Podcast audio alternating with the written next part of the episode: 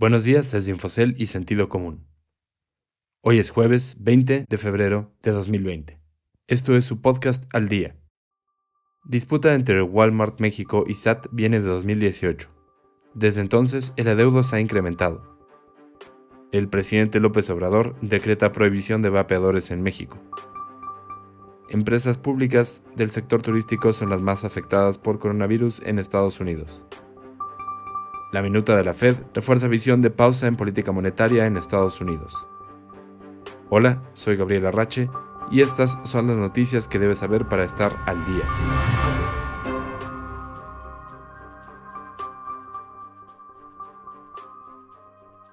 Los últimos ocho reportes trimestrales de Walmart México detallan el cobro que el gobierno de México hace como una revisión fiscal de la venta de los restaurantes VIPs al gigante mexicano del sector Alsea. Esto es algo que los equipos legales de ambas empresas estiman que no procederá, al grado que ni siquiera consideran verse en la necesidad de crear provisiones al respecto. Para algunos, el cobro de gravámenes que reclama el SAT a distintas empresas públicas como Walmart, Alsea, Maxcom o América Móvil son indicativos de que el gobierno de Andrés Manuel López Obrador pretende buscar hacerse de recursos por la vía fiscal. Pero el ajuste de Walmart de México tiene como precedente el último año del sexenio del presidente Enrique Peña Nieto. Escuchemos a Ricardo Guarduño, editor de empresas. El adeudo que SAT reclama a Walmart de México por vender VIPs a Alsea siempre fue público, pero fue hasta ayer que se difundió. Lo único que ha cambiado con la llegada del presidente López Obrador es el monto pretendido, que casi se duplicó. Walmart ni siquiera hizo una provisión para el pago porque su equipo legal considera que el cobro no procederá. Eso sí, un día después de difundirse el diferendo entre Walmart y SAT, las acciones de la minorista sufrieron una caída de 3.8%. El presidente de México, Andrés Manuel López Obrador, decretó cambios que prohíben la importación y exportación de cigarros electrónicos, vapeadores, así como las soluciones y mezclas que acompañan su uso. Esto en medio de las afectaciones y fallecimientos relacionados con el consumo de estos productos en Estados Unidos. Fernanda Celis, corresponsal empresarial, nos comparte más información.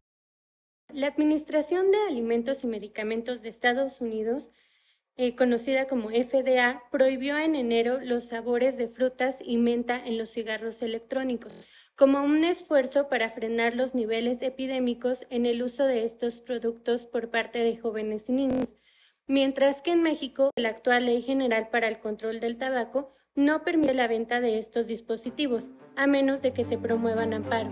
Las empresas hoteleras y de petrolíferos cotizadas en bolsas estadounidenses son algunas de las que más han padecido el surgimiento del coronavirus.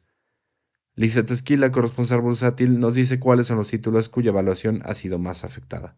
Bueno, el avance del coronavirus en China, que es la segunda mayor economía del mundo, ha provocado estragos en las acciones de las empresas, sobre todo en aquellas compañías dependientes del desempeño económico o cíclico, como las del sector turismo. En este caso son las acciones de Royal Caribbean las que más se han visto impactadas por el avance del coronavirus.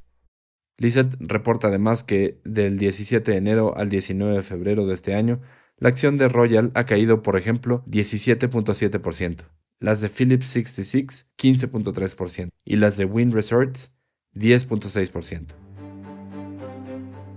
La minuta del encuentro de política monetaria de la Fed reveló que habrá una pausa en el ciclo de recortes de tasas, mientras los funcionarios de la Reserva Federal evalúan mejor los posibles riesgos que pudiera enfrentar la mayor economía del mundo. En esta ocasión coincidieron en que el escenario macroeconómico en Estados Unidos es más favorable por la reducción de algunos riesgos en materia comercial que se venían observando en encuentros pasados.